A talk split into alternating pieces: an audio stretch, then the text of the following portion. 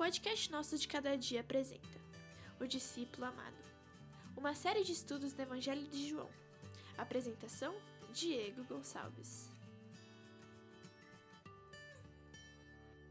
Olá, minha gente querida, gente do meu coração, saúde e paz a todos e todas.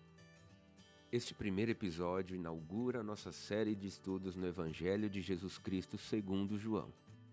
Os materiais de apoio utilizados para a realização deste podcast foram esses: Introdução à Hermenêutica Teológica de Ulrich Kortner, da editora Sinodal, e Hermenêutica de Richard Palmer, da editora Lisboa, 2006.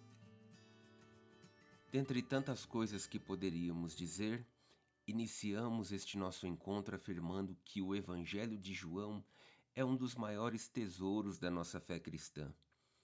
Qualquer pessoa que se debruce detidamente sobre Mateus, Marcos e Lucas fica de imediato impressionado com a dimensão da diferença existente entre eles e o Evangelho de João. Primeiramente, porque o redator de João adota uma maneira peculiar de escrita. Ele deixa de fora temas muito importantes como o batismo de Jesus, o chamado dos doze, a tentação de Jesus, a transfiguração de Jesus, as parábolas de Jesus e a instituição da ceia do Senhor. Por outro lado, João apresenta vários longos discursos de Jesus mas nenhum equivale aos encontrados nos evangelhos sinóticos.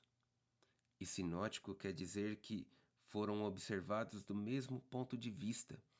Isto é, Mateus, Marcos e Lucas se equivalem da mesma fonte para narrar sua história. E como tudo indica, as fontes de João foram outras. Além disso, outras observações são bem pontuadas no Evangelho de João. Enquanto Marcos enfatiza o segredo messiânico no início do seu evangelho, em João, Jesus é confessado como Messias desde o início.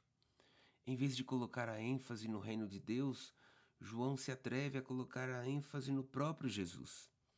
O que João disse exatamente é que Jesus é a vida que concede a vida eterna. Não obstante, vale lembrar ainda que as motivações de João, ao falar de Jesus, foram moldadas em particular para combater falsos profetas que, na época, estavam negando a encarnação do Filho do Homem. Veja bem, nós, cristãos evangélicos pentecostais, acreditamos que Jesus Cristo é 100% Deus e 100% homem. E isso está plenamente de acordo com a doutrina dos apóstolos. Mas na época de João, um grupo gnóstico passou a pregar que Jesus Cristo era 100% espírito. Ou seja, eles rejeitavam que Jesus era filho do homem, nascido de mulher. Além desse grupo negar a encarnação de Cristo, eles não demonstravam amor algum pelos necessitados e chegaram ao ponto de dizer que eles próprios não tinham pecados. É isso mesmo, pasmem eles afirmavam que eles não cometiam pecados. E para refutar isso, João inicia o seu evangelho enfatizando frequentemente que Jesus está profundamente enraizado em uma história de carne e sangue. Talvez por esse motivo é que encontramos neste evangelho que Jesus fica cansado, que Jesus sente sede, que Jesus chora diante da morte, que sangue e água escorrem do seu lado quando ele está lá na cruz. Ou seja, o que João está tentando demonstrar é que esse Jesus, que era 100% Deus, também era 100% homem. O teólogo Frederick Bruce escreveu a seguinte frase: Jesus veio por meio da água e do sangue. Isso quer dizer que Jesus foi manifestado aos homens como Messias e Filho de Deus, não somente no seu batismo, mas também na sua cruz. Aquele que morreu era tão verdadeiramente a palavra encarnada como aquele que foi batizado. Desse modo, João enfatiza que em Jesus o próprio Deus se tornou presente pela encarnação.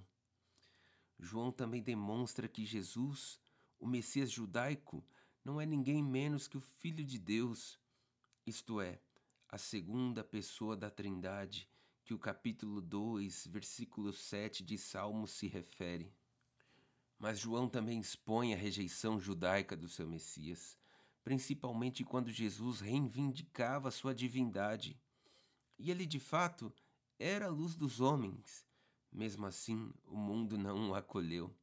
O coração partido de Jesus se deu pelo fato do povo não seguir o seu Messias. Isso também pode ser dito desta forma: aqueles que estavam na melhor posição para compreender Jesus o rejeitaram, porque não quiseram se arriscar a abandonar suas próprias categorias seguras. Mas seja como for, João crê que Jesus morreu pela nação judaica, assim como pelo mundo inteiro. E para saber mais sobre isto, você pode ler João capítulo 11, versículos 51 e versículo 52. Bom, eu vou encerrando a minha contribuição por aqui. Nos vemos em breve no próximo episódio. Podcast nosso de cada dia apresentou O Discípulo Amado, uma série de estudos do Evangelho de João. Apresentação: Diego Gonçalves.